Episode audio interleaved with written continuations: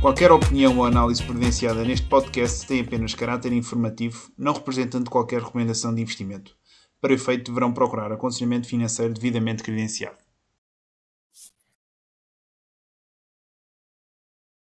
Olá a todos, bem-vindos a mais um episódio Marca de Portuguesa. Francisco Monteiro Zé Jordão, como habitual. Tudo bem, Zé? Tudo, então estás aí pelo, pelo arquipélago Sim. da Madeira? Vim cá à Madeira. Já estava à espera de, de apanhar aqui um, um, tempinho mais amigável. Apanhei umas pingas de chuva quando cheguei, mas entretanto já apareceram uns raios de sol e aquilo que as previsões indicam é que vamos ter tempos melhores. Uh, vamos ver o que é que, o que, é que nos reserva. Caso é a primeira vez que vem cá, ainda não tinha cá vindo. Isto realmente, é, realmente é muito bonito. Eu só fui, mas era, era puto, tinha pai uns 10 anos ou assim, ou 9, por isso era, pá, nem, não tinha idade para apreciar ainda. Acho que tens de dar aqui um, mais um pelinho então. Sim, sim, sim, sim. Não sei se temos alguém que nos ouve da Madeira, por acaso, não faço ideia. Ah, deve haver. Espalha aí a mensagem, aproveita. Passa-te panfletos. O que é que temos então aqui no, na emenda? Temos uh, aqui comentários sobre os acontecimentos aqui no mercado acionista, nomeadamente aqui os, os lucros recordes da Nvidia, continuam então aqui a suportar o mercado. Temos também aqui a Berkshire Hathaway, a, let, a letra não, estou a fazer a tradução. A carta. a carta do Warren Buffett aqui aos seus acionistas. Depois, é claro que temos de dar aqui uma palavrinha Bitcoin, não é? Já aqui mal está em êxtase com, aqui com a subida de preço e acho que há aqui uma dinâmica interessante que também uh, merece ser mencionada. A questão também aqui da, do mini rant que vou fazer também aqui é uma gestora aqui de fundos aqui em Portugal e depois o Zé também quer falar aqui de algumas coisas sobre a economia portuguesa, nomeadamente aqui os salários dos jovens, investimento público que fica abaixo da expectativa, a produção também energética aqui na, na Europa, com especial ênfase aqui para Portugal, não é? Uhum. E de resto, uh, temos depois também aqui mais uns comentários, mais umas coisinhas, mas de forma resumida, é isto. Começando então pelo início, semana passada, como estava a dizer, foi marcada pelos resultados da Nvidia, mais uma vez a superar todas e mais algumas expectativas. Uh, a empresa, depois dos resultados, acabou por subir 15% no, no After Hours e estamos a falar, eh, em termos de, de market cap, ganhou qualquer coisa como, creio que foi 247 mil milhões de dólares, para as pessoas terem noção. Uh, estamos a falar, o que, é, o que é que vale 247 O PIB português é perto disso. O PIB português, se calhar. Uma, quanto é que valerá uma Jerónimo Martins? Estamos a falar de 20 bis, não é? Alguma coisa desse Uma Jerónimo Martins é para aí 20 bis, sim. Ou seja, Ou seja estamos a falar... 25 Jerónimos Martins dá 20 com o câmbio. Exatamente, ou seja, aqui 247, 20, estamos a falar essencialmente de 12, 13 Jerónimos Martins que, que a Nvidia ganhou de capitalização bolsista, então aqui num, num dia. De facto, é, é o mercado está em completo êxtase, não é? Aqui com, com aquilo que, que está a passar, a revolução toda da indústria artificial, é uma empresa que está claramente a dominar aqui o setor, margens também muito saborosas, digamos assim. Era de 75% uh, ou, ou estou a inventar? É à volta desses valores, sim. É, não é? Uh, tem também aqui uma posição que não vou dizer que é monopolística, mas com certeza andará lá perto. E uh, por acaso, assim, de repente, não me lembro assim de uma história. Uh, assim nos últimos anos assim deste, deste género em que uma ação tenha, tenha vindo a, a superar em alta de forma consecutiva aqui as, as expectativas do, dos analistas, porque é de facto muito difícil ter, ter... Epá, a superar e a superar de, nesta magnitude, é que não é só superar, eh, é, é superar com uma, uma escala. Uh, os, os, analistas já estão à espera de, de, de, aumentos de 100% e a empresa chega lá e não, o aumento era de 150% uh, uma empresa, quer dizer, gigantesca. É gigantesca em termos de capitalização do mercado, acho que agora está perto dos 2 trilhões. 2 trilhões americanos, não, são, não é portugueses, uh, não é europeus. Mas uh, pá, sim, é de facto algo muito. muito raro de se ver. Uh, agora, vi aí, eu não sei se viste a circular aí que um, o principal, eu acho que era o principal cliente da, da Nvidia, é uh, o Facebook. Uh, e é responsável, epá, eu vi que era responsável por qualquer coisa a rondar os 20%, 20 e tal por cento da, do crescimento da Nvidia, ou uma coisa assim qualquer. Pá, e a verdade é que isso também, qual é que é a probabilidade disso durar, durar para sempre? Não sei, eu, claro que é uma. está-se a revelar uma empresa incrível, mas eu acho que está-se também. Está, está tudo alinhado para a começar a comprar à cega sem, sem pensar um bocadinho e, e, principalmente sem pensar que não percebe nada do negócio dos semicondutores. Uh, e eu incluo-me, obviamente, aqui neste grupo. Se, uh, eu não faço ideia porque é que a Nvidia é tão especial. Sei que tem uma placa gráfica que é melhor para fazer os cálculos necessários para, uh, pronto, para reproduzir inteligência artificial.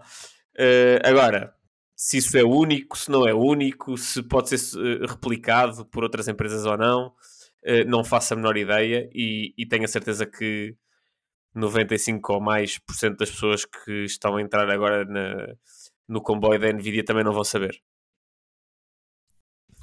Cheira um bocadinho a bolha, não é? E depois uh, estamos a entrar, se calhar, um bocadinho naquela, naquela fase do mercado em que não sei se conhece aquela citação famosa do Peter Lynch que diz que há muita gente que trata uma ação como se fosse um bilhete para a lotaria. E hum, sinto que estamos a entrar um bocadinho nessa fase, não é? Em que depois é, ok, inteligência artificial é o futuro, Nvidia é o que toda a gente diz que é bom, então deixa lá pôr aqui uns trocos a ver se isto me faz milinário. Seja, Sim. Por acaso ele tem, eu tive a ouvir uma, eu tive a ouvir uma palestra dele há pouco tempo, na semana passada, em que ele estava a, a, falar especificamente de semicondutores nos anos 90. Estava a dizer: pá, tu sabes lá se aquilo, os megaflops e isto e aquilo, tu sabes lá se vai aparecer uma empresa com mais megaflops ou menos megaflops que depois vão se com a tua, pá. E depois ele está uh, ali a dizer isso e depois diz assim: é pá, eu, eu invisto na Dunkin' Donuts uh, e até agora tem corrido bem, por isso não compliquem. É, por acaso, agora, falar na Dunkin' Donuts, eu creio que das empresas ou das ações que tiveram maior performance aqui nos últimos 30 anos hão de ter Foi a Monster, acho eu. A Monster Energy, sim. E acho que a Domino's Pizza também uhum. a ter sido das a Domino's Pizza acho que foi na década 2010, 2020, acho eu. Eh, Mas é, um, é um exemplo claro aqui também da questão da importância do preço no que diz respeito depois aos retornos dos nossos investimentos, porque independentemente claro. do, do setor, do potencial lá está, e agora também fazendo o paralelismo à questão da Nvidia, uma Google, se formos a ver desde a IPO, também, enfim, cresceu bastante, não é? Mas lá está, esse crescimento, muito desse crescimento já estava priceado nessa mesma IPO e a verdade é que nestas ações não estava, ou se estava, era em de uma forma muito mais reduzida e como tal a ação acabou por ter muito mais espaço para subir quando esse claro. crescimento se efetivamente materializou. E claro, claro, claro, claro. Esse aqui Sim, é um bom livro sobre isso que se chama importante aqui um livro que se chama uh, One to One Hundred ou One Hundred to One, já não me lembro, qualquer coisa assim, que fala especificamente sobre aquilo que é necessário para a tua ação multiplicar-se por 100, ou seja, por cada euro investido tu teres um retorno de 100 uhum. vezes, não é 100%, é 100 vezes. One Beggars, não é? Yeah. Uh, yeah, qualquer coisa assim, já não lembro bem do nome. Até há dois livros que são muito parecidos e o título é muito parecido dos dois. Uh, pá, e, e, e, eles dizem que um, dos requerimentos para isso é começares com um preço inicial aceitável, ou seja, se tu começas com preços demasiado... Preços, ele está a falar de múltiplos. Uh, de múltiplos demasiado altos inicialmente, que é, é é um é aquilo que eles chamam um headwind, eu não sei como é que isto se chama, como é que isto dizem, como é que se diz para português. É isso que, que, as, que, as, pessoas também têm de perceber. A Nvidia, neste momento, o market cap andará à volta dos 2 trilhões. Mesmo que se torne a maior empresa do mundo e supere, enfim, as Apples, as Microsofts e as Saudi Aramcos e chegue, ah, neste caso, aos 10, estamos a falar de uma valorização de 5 vezes, não é? Do nosso, do nosso investimento. Ou seja, nunca estaremos a falar de retornos potencialmente exponenciais, não é? Sim, mas mesmo assim, mas alguém que tem um retorno de 5 vezes já seria um retorno incrível. Uh, sim, mas eu, para a maior parte das pessoas. Estou a falar no melhor dos. sim, sim, sim, sim, mas, não é? mas não sei, eu acho que é muito.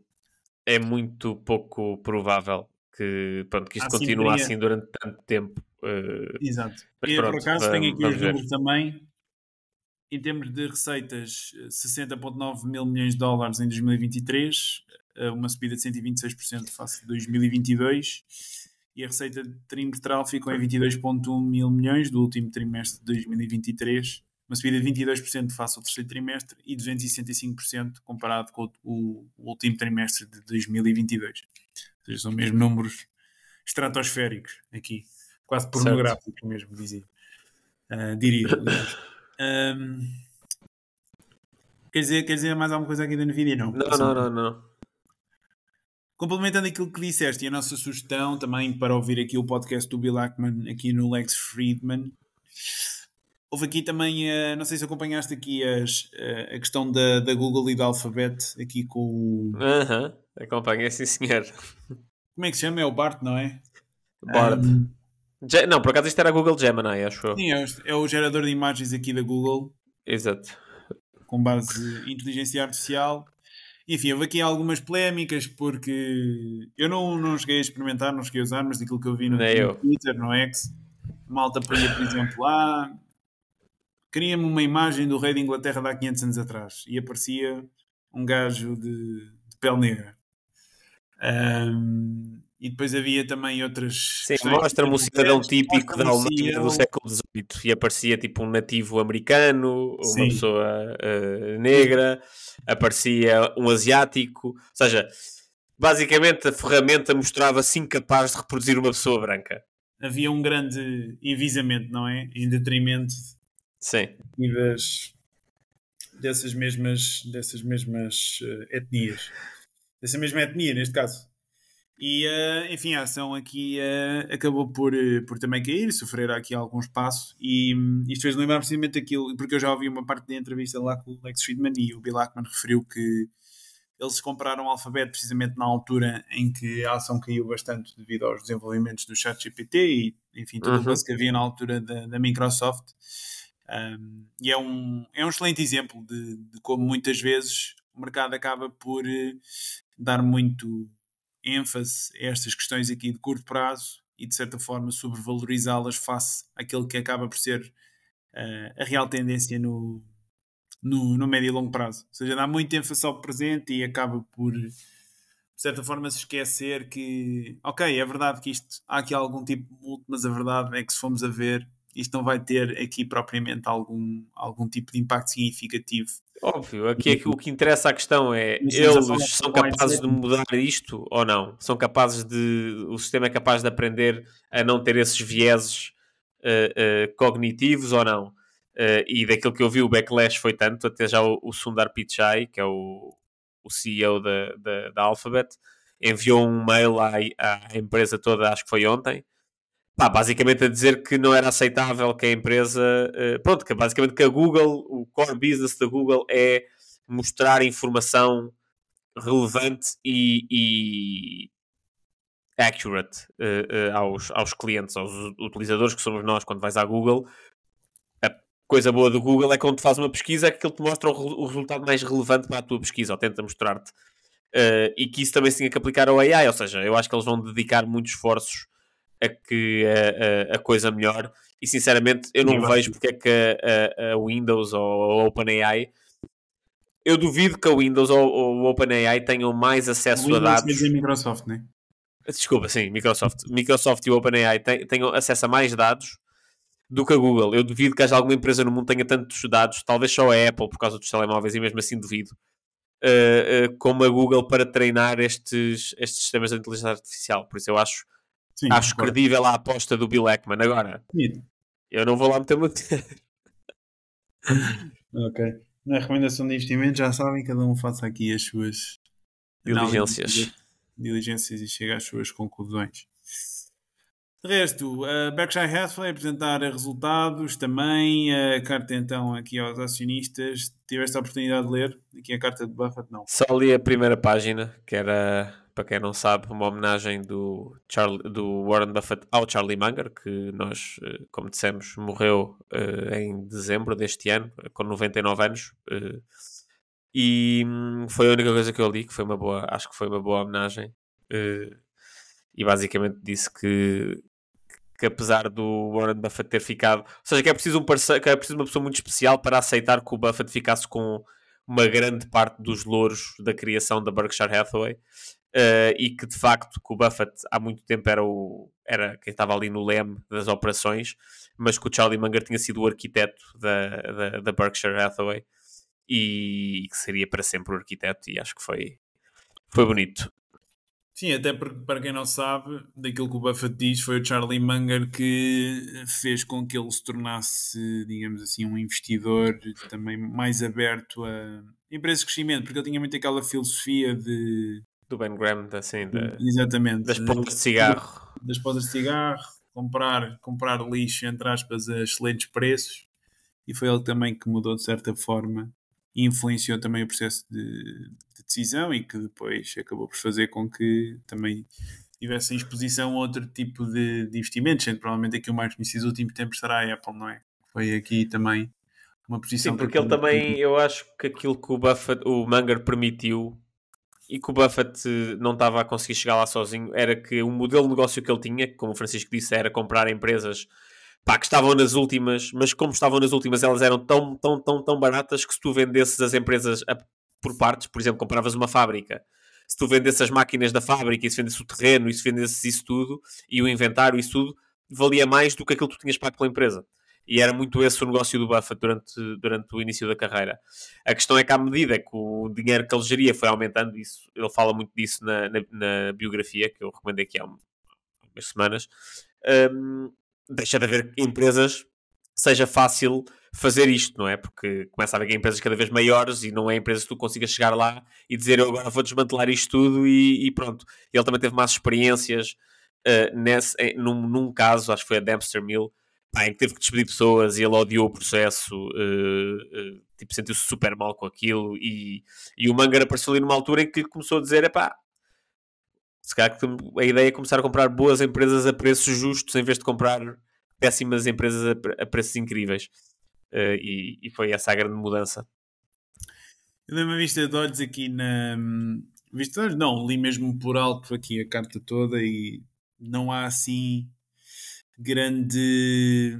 Aliás, claro que as cartas dele trazem sempre valor acrescentado, não é? Mas faça aquilo que ele já disse no, no passado, não, não acho que que seja aqui uma, uma carta que, enfim, que traga aqui algo de novo, digamos assim, de, e de fresco, vá. Aqui faça, faça aquilo que já toda a gente sabe, aquilo que ele defende e, e, e também faça aquele que, que é o seu posicionamento aqui relativamente aos mercados. Ele fala também muito das posições aqui da Berkshire, da Berkshire fala também aqui um pouco da, da mulher dele e aqui também aqui da influência da mesma, mas nada, nada de especial. Um, de resto, aqui em Wall Street. Ah, havia aqui um ponto que eu queria também comentar. Não sei se viste, sabes, conheces a Nancy Pelosi. Eu não sei se nós já, sim, já falámos dela aqui no, no podcast. Uh, talvez, acho que já. É que isto chegou a um nível em que na semana passada houve aqui uh, um anúncio de que ela comprou aqui umas call options para uma empresa que se chama. Uh, como é que ela se chama? Paulo Alto Networks e nós já chegámos a um ponto em que, precisamente após o anúncio então desta mesma compra, a ação move, uh, enfim, na, na, direção aqui da, da posição aqui da Nancy Pelosi, ou seja, de certa forma, esta pessoa já tem a capacidade de influenciar o mercado, quase como se fosse um Buffett ou quase como se fosse um. Enfim, uma pessoa que tem essa reputação, não é? De certo. saber, entre aspas, de mercados e, enfim, quando há uma opinião, acaba sempre por movimentar que alguma coisa. E, enfim, pelos vistos, esta, esta, esta senhora já tem essa mesma capacidade, ainda que seja devido a outras razões, não é? Mas uh, não deixa de ser. Enfim, fiquei um, pouco incrédulo como é, que, como é que nós chegamos a este, a este mesmo ponto em que as pessoas olham para uma congressista norte-americana como, como referência então aqui. Uma stock picker. Epá, porque de facto ela tem tido ótimos retornos. Agora, ela não tem tido ótimos retornos por causa da, das skills dela de stock picking. É, é, e isto é sabido. É, claro, isto tem... tem de ser. É um tema que tem, tem de ser trazido para a mesa mais tarde ou mais cedo. Porque... Mas eu acho que já tem sido, só que lá está, é, são eles que decidem, não é? É quem está no Parlamento que decide, no Senado, vá. Uh, e, e, nós nem, nem, nem dissemos que é que ela era, mas a Nancy Pelosi, para quem não sabe, é a líder parlamentar do, do Partido Democrata no Senado. Uh, e, e, pronto, ela nos últimos anos, ela e o marido, sempre que, pá, antes de haver assim uma legislações importantes sobre algumas indústrias ou setores, eles compram a, a uma série de opções ou ações de empresas uh, uh, sensíveis a essas mudanças legislativas a que eles têm acesso privilegiado. E, e, pronto, e basicamente até acho que já há uma conta no, no, no Twitter a seguir os, as trades dela, uhum. um, porque pronto, lá está. E por isso não me admira que ela acabe por ser ali uma market maker, de, de certa maneira. É o novo. É, é market novo. maker, a palavra certa é mais um, um, um trendsetter, mas pronto. Além disso, coisas interessantes também se passaram já falámos aqui do Jeff Bezos que anda a despejar ações da Amazon. Também temos aqui o Zuckerberg. Tivemos também aqui o anúncio do Jamie Dimon, também que anda a vender aqui títulos uh, aqui então da, da JP Morgan. Será que esta malta sabe alguma coisa que nós não sabemos? É? Não. Achas que não? acho que não. Eu acho que eles sabem qualquer coisa. Mas enfim, isto na, na minha opinião, quando precisa atenção. Estou a tirar isto um pouco para porque precisava, porque precisava de fazer aqui um pouco mais de, de research para ver se de facto estes volumes são, digamos, relevantes, relevantes face àquilo que é, digamos, a média. Está aqui qualquer coisa que não sei. Vamos ver é que. É, isso és tu que queres acreditar, queres acreditar nisso. É, racional, é o meu inconsciente, mas não sei, há aqui alguma coisa que não bate certo. Um, de resto, a notícia também aqui da Bitcoin, não é? Aliás, eu por acaso estava a ver aqui antes do podcast, nós já cheirámos o máximo histórico face aos euros. Não sei se, te, se tinhas, se tinhas essa noção. Nós em, em dólares temos 74 mil. Uh, por isso, enfim, uh, ainda estou também estupefacto. Para terem ideia, as pessoas, enfim, mesmo eu que sou um hiper mega bull, não é? Aqui do, do caso de Bitcoin, eu não estava à espera, mesmo com a questão aqui dos ETFs, que, que este, digamos que que, essa, que a entrada do Wall Street acelerasse, digamos assim, o, o processo de. Não, não vou falar da adoção, mas que acelerasse assim o preço desta forma, de, enfim, tão, tão rápido. E digamos que isto é, é basicamente num ápice, não é? Uh, mas a verdade é que uh, existe a, real possibilidade de, de estarmos aqui num, num máximo histórico antes do, do halving, que deverá acontecer então aqui em abril. E é importante também frisar que isso nunca aconteceu aqui em ciclos anteriores, o que me leva a crer que de facto poderemos ter aqui uh, um, um, ciclo também uh, aqui nos próximos ano e meio, real, ano e meio, dois anos, superior àquele que vivemos aqui a, em meados de 2020. Já sabem, não é recomendação de investimento, mas se calhar uma recomendação que posso dar é que para as pessoas mais negativas uh, sobre, sobre Bitcoin, isto de certa forma é aquilo que está a acontecer, na minha visão, não é? Como o Mike Tyson gostava de dizer, não é? é toda a gente tem um plano até levar um morro no focinho, falando em bom português. E, e sim, pá, para a malta que tinha uma visão negativa, este, vocês estão a ser, estão a ser esmurrados e, e, e tem, acho que é uh, a altura de facto certa para reconsiderarem a vossa tese e fazerem o vosso trabalho de casa, porque uh, lá está. Acho que a realidade está a dizer-vos que, que, provavelmente estão enganados. Mas, a realidade está a dizer é que, é que, há mais pessoas a comprar do que, do que a vender.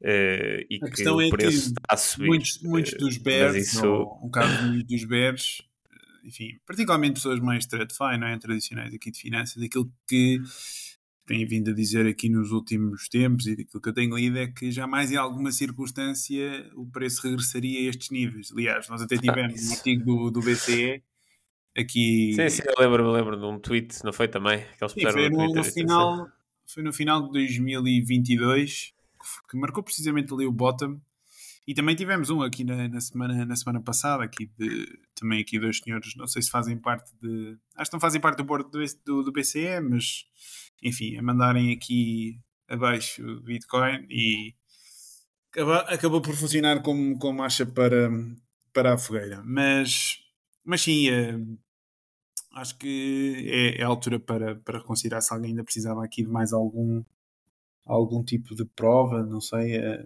nível, nível de preço, acho que, acho que é a altura certa, porque, enfim, é, nem que seja pelo aquele argumento também já apresentei de, de verem toda a gente, digamos assim, ao vosso lado uh, a ganhar poder de compra e enfim, e vocês, e vocês não. Isso é muito estranho que estás a fazer um, um argumento com base na inveja, pá. Sim, porque psicologicamente vais dizer o quê? Que é irracional. Não é que é irracional, eu digo que é não, indiferente. É... Ou seja, isso é mau.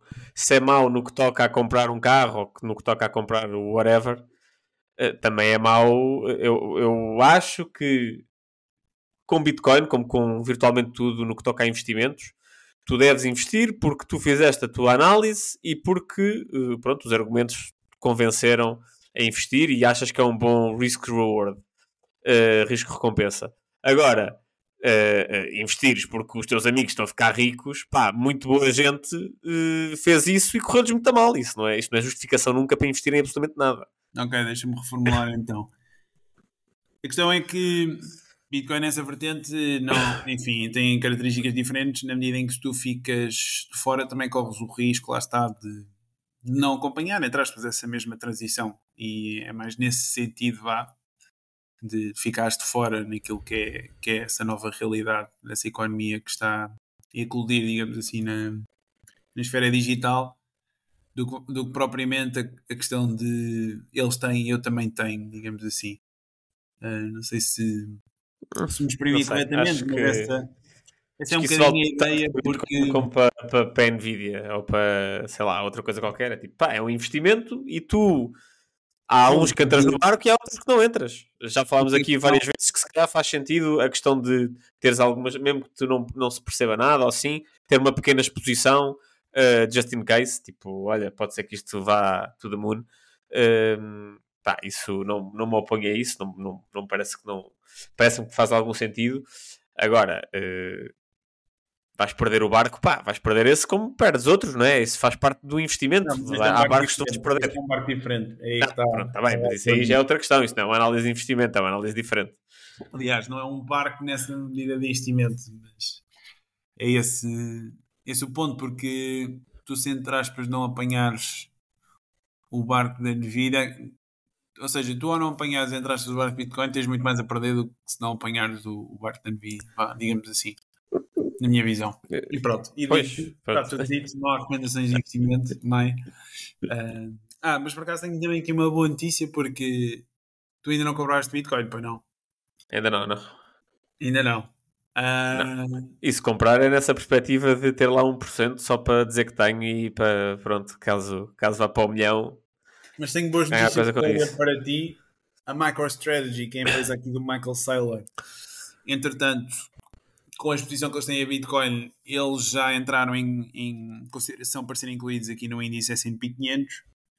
Por isso, creio que mais tarde ou mais cedo, uh, aqui todas as pessoas que comprem, compram então aqui fundos indexados vão estar, pelo menos de forma muito ah, então, ligeira, mas vão estar, vão estar expostos então aqui ao preço. Ao então preço pronto, está aí a minha exposição.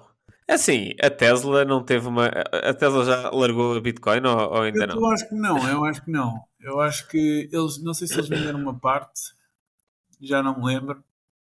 Tenho, tenho de ver. Mas. Mas sim.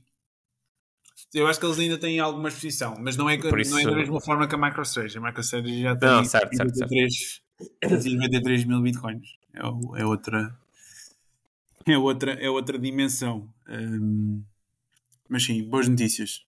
Também para, para os bogleheads, para a malta dos, dos fundos indexados, acabam por ter alguma exposição, ainda que seja reduzida, mas tem, tem exposição. Certíssimo. Próximo tema. O que é que temos aqui mais? Tens aqui os teus ah, aquilo que querias falar aqui, da questão aqui dos salários dos jovens. Sim, porque andou aí a circular uma, pronto, uns dados interessantes, interessantes, mas infelizes, do, infelizes, se calhar infeliz nem é a palavra certa, porque os dados são, são accurate, não é questão disso.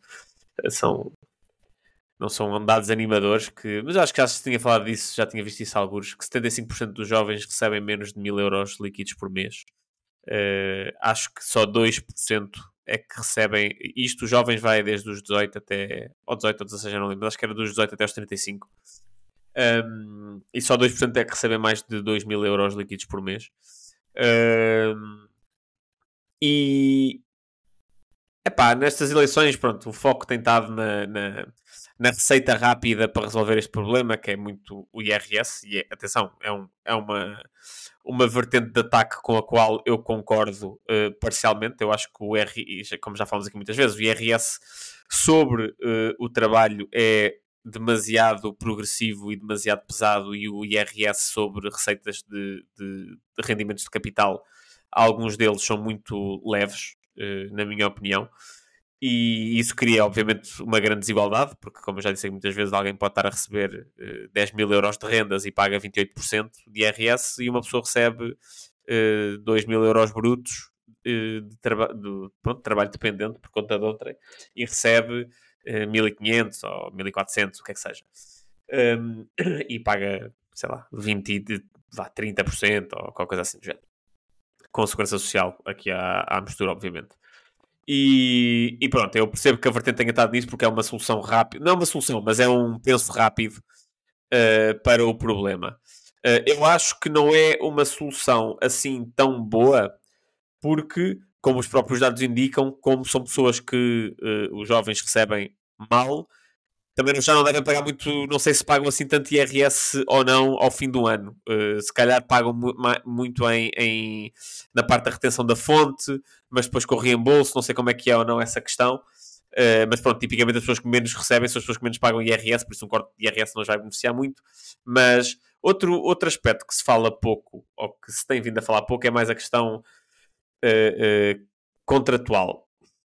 E eu lembro também ver uma notícia, não a consegui encontrar, infelizmente, mas eu lembro de ter visto basicamente que os jovens são, estão muito expostos a recibos verdes, uh, muito mais do que a malta mais velha. O que em parte é normal, porque é normal que a malta mais velha já tenha uma carreira mais estabelecida e por isso tenha preciso menos, não é preciso menos, mas que tenha, esteja menos sujeito a trabalhos com recibos verdes, mas ainda assim acho que era muito desproporcional. E eu lembro-me de ter lido um livro do nosso caríssimo Mário Centeno, um, antes dele ter ido para, para Ministro das Finanças, uh, que era precisamente sobre relações laborais, o, o, o livro, um tema interessantíssimo.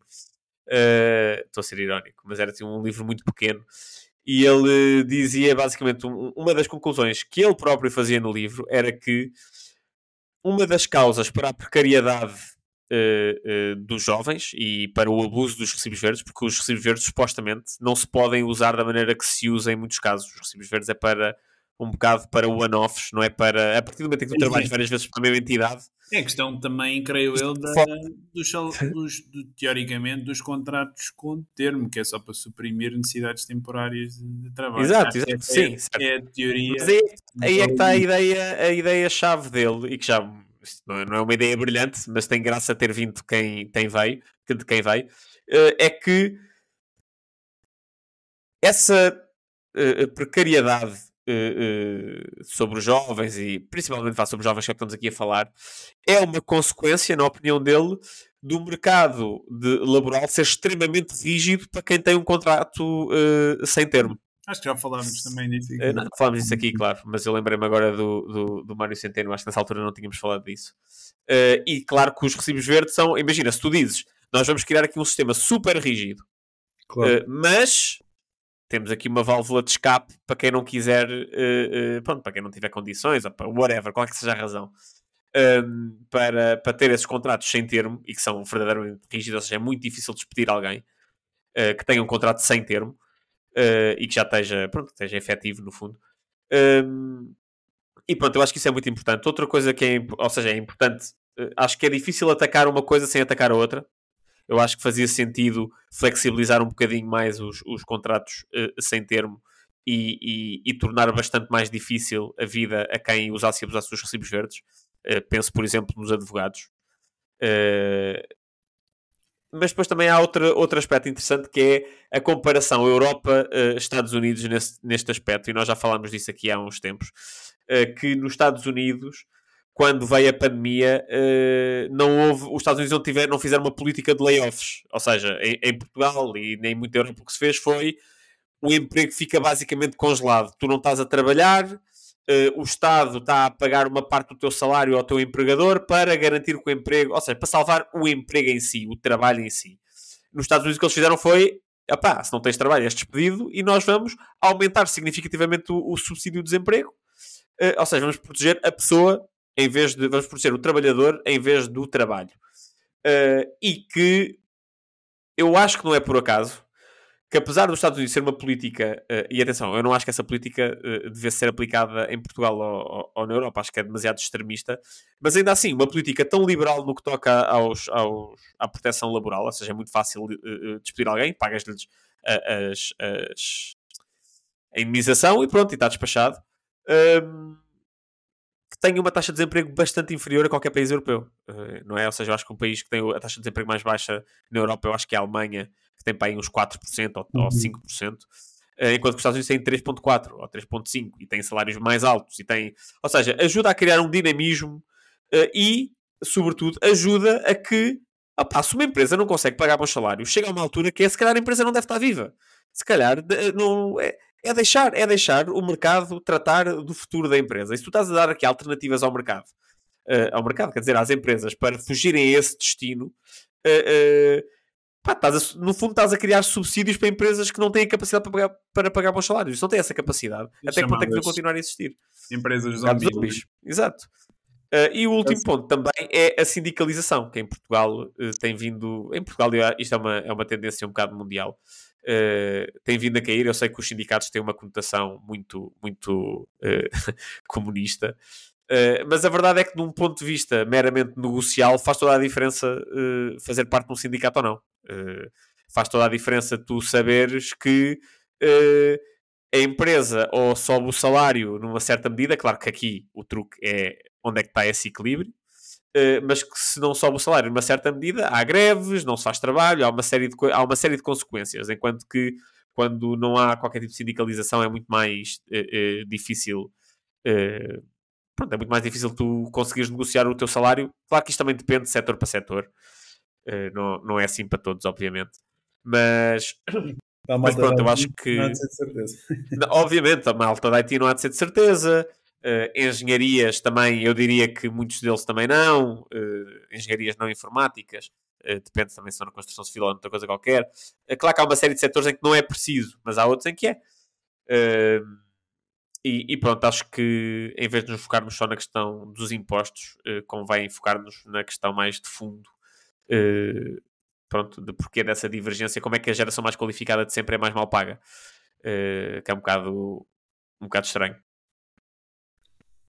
Eu, por acaso, eu li um paper recente aqui sobre as, essa questão aqui das empresas zombies. E, um, enfim, eu já não me lembro exatamente aqui dos, dos dados, um, mas diria, dizia conclusões, tinha conclusões muito giras relativamente aqui à, à forma como a intervenção aqui estatal acaba por eh, fazer com que essas empresas, lá está, não no ciclo, no ciclo natural de, de, destruição e, enfim, de substituição por outras mais eficientes, mais modernas, depois vão pagar, ter condições para pagar melhores salários, etc, etc. Uh, vou ver se depois arranjo também para pôr aqui nas notas aqui do, do episódio. Passamos a, ao próximo Uh, ah, eu queria dar aqui só uma palavra, um rápido mini rant aqui à, à, Casa de Investimentos. Não gosto de falar muito em nomes, mas de facto vai ter de ser. Aqui a senhora Emília Vieira, CEO, deu aqui uma entrevista tanto ao Jornal de Negócios como também aqui ao Diário Económico, porque, pelos vistos, ela está a tentar replicar aqui um bocadinho a, a, a mística da, da Berkshire Hathaway. Eles agora, pelos vistos, fazem uma Assembleia Anual de Clientes lá em Braga onde a malta vai lá toda e tal, e tem lá umas toques e falam das ações e do mercado, etc, etc. Um, mas tenho de, de facto de comentar e fazer também aqui uma crítica construtiva, vá. Uh, se calhar tenho, aqui no passado fui aqui uma. Tive um posicionamento aqui um pouco mais. Não sei se destrutivo é uma palavra forte, mas não tão. Uh, não tão. Lá está, não tão construtivo. E a verdade é que um, aqui a questão da, do debate do, estratégias passivas eh, versus comparativamente as estratégias ativas. Já temos falado aqui dos, destes temas aqui no podcast. Eu já tenho também referenciado, sou uma, uma pessoa que favorece mais a estratégia passiva, aqui os Boggleheads. E aquilo que, que me custa muito ver aqui nestes, nestas questões, para já, é uh, os números, não é? Um, aqui uh, a aqui da casa de investimentos face ao, ao seu benchmark uh, creio que é à volta de 3,5%, ou seja, a nível anual. Uh, esta malta gosta muito de falar da questão do juro composto. Creio que muitos de vós já estão não é? Anual? Sim, sim, 3,5% a nível anual, ou seja, o, o índice deu qualquer coisa à volta de entre 10,5% a 11% e o fundo deu 7,6%, isto desde 2010. Uh, ou seja, essa alta performance em 30, 40 anos, estamos a falar provavelmente centenas de milhares Muito. de euros. Muito. É? Uh, claro que depende também sempre do montante de investimento, mas enfim.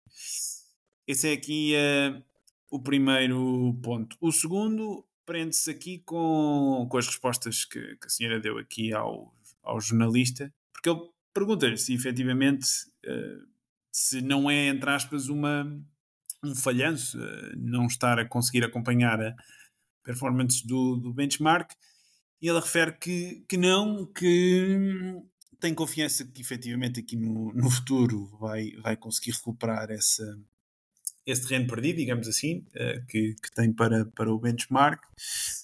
Uh, mas depois nós vamos ver a constituição aqui do fundo, e é isso que eu também convido quem nos está a ouvir a depois ir fazer. E as, as empresas maiores do fundo, quais é que são? Vamos aqui a ver, e são. Onde é que isto está? Alphabet, Louis Vuitton, Microsoft, Amazon, Adobe, Mastercard, Visa, Salesforce, Nvidia e Booking. Isto são tudo empresas que estão precisamente no índice. Ok? E esta é aqui a minha grande crítica. Se nós vamos querer fazer gestão ativa e se vamos querer de facto ter aqui algum tipo de potencial alta performance face ao mercado, nós não podemos simplesmente escolher as empresas que já estão no próprio índice, porque se esse é o objetivo, eu já posso comprar, comprar um, um fundo indexado que tem um custo de gestão muito menor. Um, e pelos vistos, não, não sei o que, é que, o que é que. Eu acredito que não é de má vontade por parte destas pessoas, não é? Não, eu há também acho que não. Coisa, acho. Há aqui qualquer coisa que não, não bate certo. E, hum, enfim, falam também depois da questão de serem muito adeptos da filosofia de valor, Warren Buffett, Benjamin Graham, e depois falam da, da, questão da Nvidia como sendo uma das posições que têm mais orgulho. Quer dizer, não sei qual é que é o price to sales ratio da Nvidia, mas andará à volta da, da estratosfera. Warren Buffett jamais em alguma circunstância iria tocar uma empresa aqui deste género. Um, claro que enfim, Sim, volta para ter noção, uma empresa cara para o Buffett, ele considera que uma empresa que tenha um price to earnings ratio acima de 15. É, é raríssimo o Buffett tocar em empresas que têm um price to earnings ratio acima de 15. Agora imagina uma Nvidia que tem um price to earnings ratio, que eu daquilo que vi andava a volta de 150, ou o que é que era. É, é, é 10 vezes mais caro. Uh, também não sei quando é que eles a compraram. Não sei se foi agora ou não. Se calhar eles compraram antes deste boom e estão a lucrar a balda com isso. Não sei qual é que foram os resultados deste ano, mas uh, mas sim, mas também os resultados de um ano em, em, concreto são um bocado irrelevantes para medir a performance de um, de um fundo, mas eu concordo, concordo a 100% contigo, que é um bocado, eu lembro eu, eu não vi isso recentemente, já vi isso cara há um ano ou dois, mas que olhei para a carteira deles e pensei, pá, isto é um bocado aquel, é, é um bocado aquilo que nós falamos na semana passada de comprar a IBM nos anos 80 e, e assim, é tipo, isto parece um bocado apostas um bocado seguras, que é tipo, sim, não, não, não, vais, não, vais perder, não vais perder 50% do teu dinheiro num ano. Uh, mas também não vais ter aqui uma grande auto performance. Sim, eu aposto. Quem quis, com, se houver alguém que queira apostar comigo, eu aposto aqui que daqui a 10 anos a, a underperformance vai ser ainda maior, no fundo. Mas há aqui outro ponto que também gostava de salientar, que é ela fala aqui que existem determinados fundos em Portugal que não deviam existir, que, enfim, que as rentabilidades são lamentáveis. Nós falámos aqui na semana passada também aqui deste tema.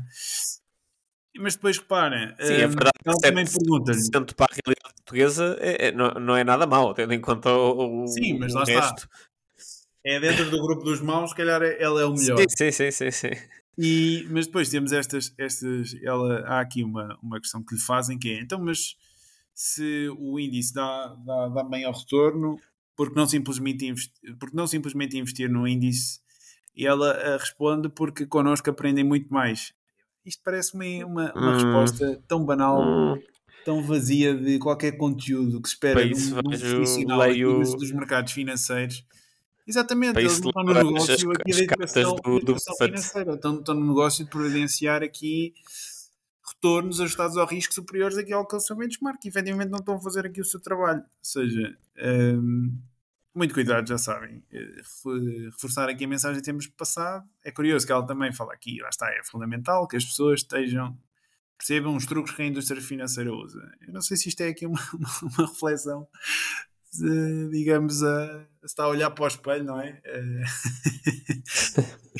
está a fazer uma, uma autorreflexão, mas, mas sim, dar aqui um cartão vermelho gigante aqui a, a- enfim, à Casa de Investimentos. Não gosto de falar muito de nomes, mas enfim, depois da, daquilo que, que li aqui esta semana, tive, tive de dizer qualquer coisa. certo. Eu não tenho, não tenho nada a acrescentar. Passo a bola para ti. Tinhas aqui uma questão também que querias falar do investimento público em 2000. Sim, isto aqui já falámos muitas vezes. Não, não vale governo. Exato, não vale a pena bater muito no ceguinho, mas eu lembrei-me que no basicamente a notícia diz que o investimento eh, em infraestrutura, ou seja, o investimento público ficou 25% abaixo daquilo que estava orçamentado. E, e quais foram os, os, os, os mais os setores mais azarados nisto? A educação ficou 28% abaixo, a saúde ficou 43% abaixo, eh, o metro de Lisboa ficou 48,6% abaixo, a CP ficou 20% abaixo. Uh, pronto, depois há outros, mas estes são assim os mais relevantes porque também são assim os temas mais, uh, mais do dia, digamos assim. E eu lembrei-me que, que no debate entre o Montenegro e o, e o Pedro Nuno Santos, o Pedro Nuno Santos estava lá com o papel uh, a mostrar o orçamento da saúde e o orçamento, claro, só apontava para cima, estava a ir para, até à lua. E o Montenegro, pá, pronto, disse bem que uma coisa é o que é orçamentado, outra coisa é o que é executado. E se forem fazer as contas de digão, uh, é completamente diferente. E, epá, eu não sei, é muito... Tendo em conta, ainda por cima, que o, que o, Pedro Nuno Santos, pronto, era o pelour dos transportes, pelo menos era dele, durante muito tempo. Agora não foi neste último ano que ele demitiu-se, mas foi durante muito tempo. Uh, Epá, custa um bocado levar a sério a ideia de que uh, ele é ultra competente uh, e que quer fazer e não sei o quê, e que tem autonomia. Claro que como Primeiro-Ministro há de ter mais autonomia para fazer do que como Ministro dos Transportes, mas uh, epá, os, a CP, eu agora não sei como é que está, mas eu às vezes gosto de ir de comboio de Lisboa para Cascais e, e já não ia há algum tempo, ia há um, ah, pá, um mês ou assim, tinha que ir a Cascais e ia, ia, ficar pela zona da estação em Cascais e pensei, pá, excelente para ir de comboio uh, e era um domingo ainda por cima, que não é, uh, pronto, para não voltar muito tarde para casa, uh, até dava jeito, ficava logo ali ao, ao, ao pé do sítio onde eu ia.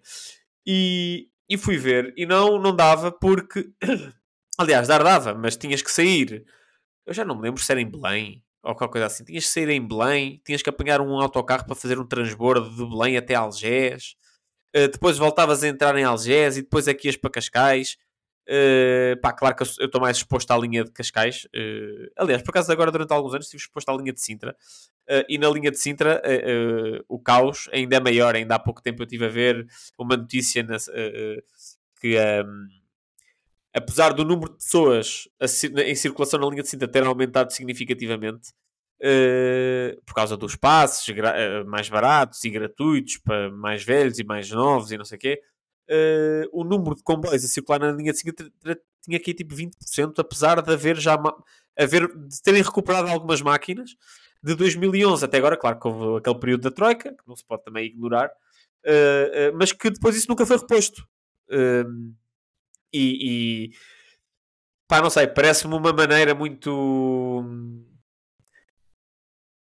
é, é exasperante tu entrares num metro ou num comboio e aquilo vir fora de horas e vir carregado de malta e saberes que vais ter que estar 40 minutos de pé ensardinhado, pá. É, é, é, Eu ainda ontem, ontem eu ia apanhar o metro para chegar a casa e cheguei à Baixa Chiado. Primeiro, não tem sinalização nenhuma do tempo que demora na a chegar na Baixa Chiado. Depois, uh, ah, tivemos uma falha de energia, não sabemos quando é que vai ficar resolvido. Ah, pronto, ok, obrigado. Uh, claro que o metro que veio a seguir estava carregado de gente. Opa, é, é, é, constantemente este tipo de coisas que parece que não. Está lá, não... não é? O quê, o quê? Não, dão cabo de uma pacíssima pessoa, né? Depois de um dia. Sim, é frustrante, pá, dá vontade de os pegar a eles e de nos meter a andar de metro durante um ano seguido. tipo, não podes andar de carro em Lisboa. Um, um político em, em Lisboa, um, um, deputado, não devia poder andar de carro. Ter algum skin ainda ganha, não é? Exato. Então, ok. Uh, mais um. Fica também aqui um rant do Zé Jordão, que é os transportes públicos. A ausência e... de transportes públicos. A, ausência, neste caso. transportes públicos em condições. E o que é que nós temos aqui mais esta semana? Ah, aqui a Banca em Portugal também com lucros recorde, 3 mil milhões, 3.15 mil milhões de euros aqui em 2023. É, claro que justificar isto aqui as, o aumento das margens, não é? Mas já, já falámos aqui. Uhum. O que é que nós temos aqui? Lagarde também esta semana voltar aqui a. Teve, teve aqui um discurso no, no Parlamento Europeu, é uma posição também aqui mais eh, dura, vá, mais hawkish, a referir que ainda é cedo para, para iniciar um processo de corte daqui de, de taxas de, de juro. Isto aqui também gerou aqui algum buzz na, na discussão política aqui em Portugal. Vi também aqui umas coisas no Twitter, não sei se viste. O objeto aqui do, enfim, do PS que começou a criticar pela malta do PSD não criticá-la por não baixar as taxas. Enfim, depois houve muita gente que veio falar da questão da independência do BCE, etc, etc. Enfim. Um, Sim, eu não sei se tu viste, eu não sei se tu viste na. Uh, desculpa interromper-te, mas eu não sei se tu viste na, na. Não deves ter visto, acho eu. No debate entre a, a Mariana Mortágua e o Pedro Nuno Santos, eles, eles chegaram a falar da ideia de, de usar a Caixa Geral de Depósitos como meio para baixar. Um não é dinamizar, sim. é para, para fazer ali concorrência para obrigar sim, sim, dinamizar nesse sentido, sim, nesse sentido. Sim, disciplinar o mercado, entre aspas, e, e tem graça porque hoje saiu uma notícia, eu esqueci-me de mandar isto, mas que houve aí uma, um decreto-lei que saiu há, no fim do ano passado, que entrou em vigor em novembro, que basicamente uma família, uma pessoa que tem um crédito de habitação pode chegar a um banco e, e, e negociar uma taxa fixa mais baixa durante um período de dois anos. Um, e o banco é obrigado a aceitar, ok? Acho que há ali, há ali uma, uma outra ressalva, tipo, se a pessoa tiver dificuldades financeiras já, já para trás, se já tiver um histórico de dificuldades financeiras não, não pode, mas em geral qualquer pessoa pode fazer, independentemente da sua situação financeira. E uh, uh, só, 6, só 6 mil famílias, que é 0,5% do número de famílias que têm uh, crédito à habitação, é que foram, é que acionaram esse mecanismo o que uh, e depois eu, eu pus-me a pensar um bocado sobre isso e, e também um, um boletim de, do banco do banco de Portugal de junho que nós também já falamos que eu já falei aqui algumas vezes porque acho que é mesmo acho que é mesmo ótimo. E que, uh, que basicamente quem tem um crédito à habitação tipicamente não são as pessoas mais pobres. As pessoas mais pobres não têm os bancos não dão crédito às pessoas mais pobres. E, e, e usar a Caixa Geral de Depósitos para baixar taxas de juros ou pedir ao BCE para baixar taxas de juros que as famílias estão a sofrer Epá, é, é uma transferência de dinheiro do Estado para quem não precisa. É, é ineficaz. Se houver pessoas que de facto precisem, eh, tem esse decreto-lei, tem outros, outros mecanismos mais, ou deviam ter outros, outros mecanismos de ajuda. Agora, essas medidas para todos a cego, quer tu recebas 10 mil euros por mês ou quer tu recebas 500, eh, eh, é, é de bronco. E, e, pronto, queria só deixar aqui essa ressalva, desculpa. Sem problemas, é, são sempre bem-vindas. Serralhete. são sempre bem-vindas, são sempre bem-vindos os teus complementos, as tuas ideias. E um, estávamos então a falar aqui da questão da Lagarde, não Sim, é? de Lagarde e da, do PSD e do PS. Do banco, do PS, PSD. E temos mais aqui, revisto em baixa o, também o crescimento do PIB aqui para o quarto trimestre de 2023 nos Estados Unidos, de 3.3 para 3.2, nada também aqui de particular. Um, Aqui uma questão também, eh, não sei se tens acompanhado também a questão da economia russa. de facto, tem vagamente, não é?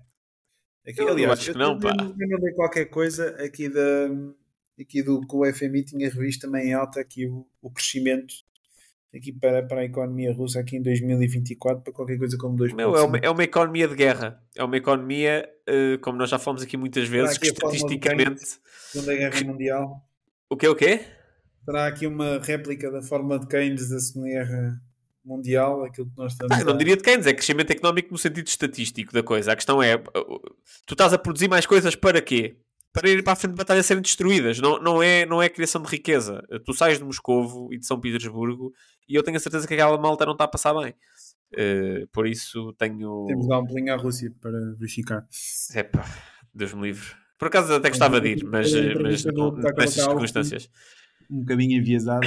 Não sei se viste também aquela. Sim, nós falámos disso na semana passada. reportagem que ele foi. Não, não, não, não estou a falar da entrevista ao Putin. Ele depois fez uma reportagem que foi a um supermercado russo e. Ah, vi, vi, vi. Ah, tá, estás a ver? É, tipo, é difícil levar a sério um gajo desses, meu.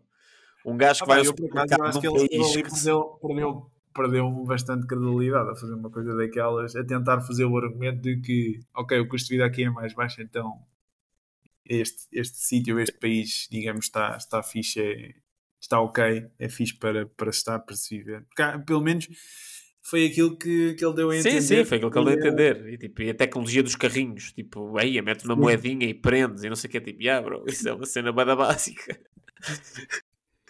Será que eles lá nos Estados Unidos não têm, não têm mesmo nada disso? É, pá, eu acho que eu acho que aquilo para os Estados Unidos é tecnologia, anti... a tecnologia entre aspas, obviamente, uh, mas é, é algo que era normal nos anos 60, 70, mas que tipo deixou de ser. Ou seja, é algo que eles cagaram naquilo. Certo. Eu fiquei super surpreendido quando mencionou isso. Ok, próximo tema, o que é que ainda tínhamos mais aqui? Ah, tinhas aqui também uma palavra que querias dar sobre a produção energética aqui na Europa, não é? Não sei se querias, Sim, também, é muito, também é muito, é muito rápido, é mais no foco em Portugal, porque Portugal, uh, uh, basicamente em 2023, eu acho que dois terços da nossa energia, uh, ou muito perto de dois terços da nossa energia produzida em 2023 foi energia renovável, dividida entre solar, hídrica e eólica. Uh, 20 e poucos por cento, 25 talvez, gás natural mas pronto, basicamente, uh, grande parte da nossa produção energética já é renovável, ou seja, Portugal está num, num bom caminho para atingir os objetivos uh, uh, climáticos. E, e, tem graça, porque eu não sei se viste que o Montenegro hoje levou com, com um balde de tinta verde na cara em mais um protesto do, do Climáximo. E, e tem graça, é, é uma coisa que acontece muito, que é quanto mais progresso se faz em qualquer, numa causa, vá, não vou dizer qualquer, mas na maior parte das causas, mais agressiva fica, uh, uh, ficam os ativistas dessa causa. Uh, ou seja, hoje é muito mais, há muito mais esforços pró-climáticos e muito mais progresso nesse sentido do que há 10, 15, 20 anos e no entanto há 10, 15, 20 anos não havia, não havia, também obviamente não havia este foco, obviamente, mas é, não é como se a questão do clima não fosse algo que não fosse falado desde o Al Gore, uh, é algo que já se fala há muito tempo. Uh, e quanto mais progresso se faz, mais agressivos ficam os, os ativistas e, e, acho que é uma coisa, não vou dizer engraçada, mas, mas curiosa pelo menos. Ok, sim senhoras, está é, fechado, creio eu, em termos aqui de temas. Sugestões tens esta semana? Epá, eu tenho estado a, tentar obrigar a voltar a ler ficção, que eu quando comecei a ler, comecei a ler ficção, mas depois comecei a ler livros mais técnicos e parei de ler ficção quase totalmente e, e sempre que tento, pá, eh, não, não consigo. Ali o início, aquelas introduções e a história começa sempre muito lenta e não me consegue agarrar. E comecei a ler o Conde de Monte Cristo, que pronto, eu acho que quase toda a gente deve conhecer, porque há um filme bastante conhecido de 2002 eh, e o filme é bastante bom e foi por isso que eu comecei a ler também. E talvez por já ter lido o livro uh, e já ter visto o filme, aliás, e saber mais ou menos o que é que vai acontecer, aquilo agarrou-me logo. E pronto, basicamente é, é isso que eu estou neste momento a ler. Outra recomendação rápida, aquela, não sei se viste o programa do Guilherme Geirinhas, assim, umas entrevistas mais relaxadas com. Acho que a primeira que saiu foi com o Pedro Nuno Santos. Pá, eu só vi ainda ao início, mas eh, estou uh, a gostar da dinâmica, muito mais. Pá, parece estás, ali, parece estás a falar com pessoas normais, estás a perceber? Parece estás a falar com humanos, não estás a falar com robôs que estão constantemente a ler um guião. Ok, é, da minha parte não tenho aqui nenhuma sugestão em particular. Acho que vamos ficar com as tuas. Então pronto. E está feito, está feito. Mais um Está feito por hoje então. Para a semana a mais. E para a semana a mais, não é, Zé? É isso mesmo. Então vá. Então vá, um grande abraço. Grande abraço a todos, até para a semana. Até para a semana.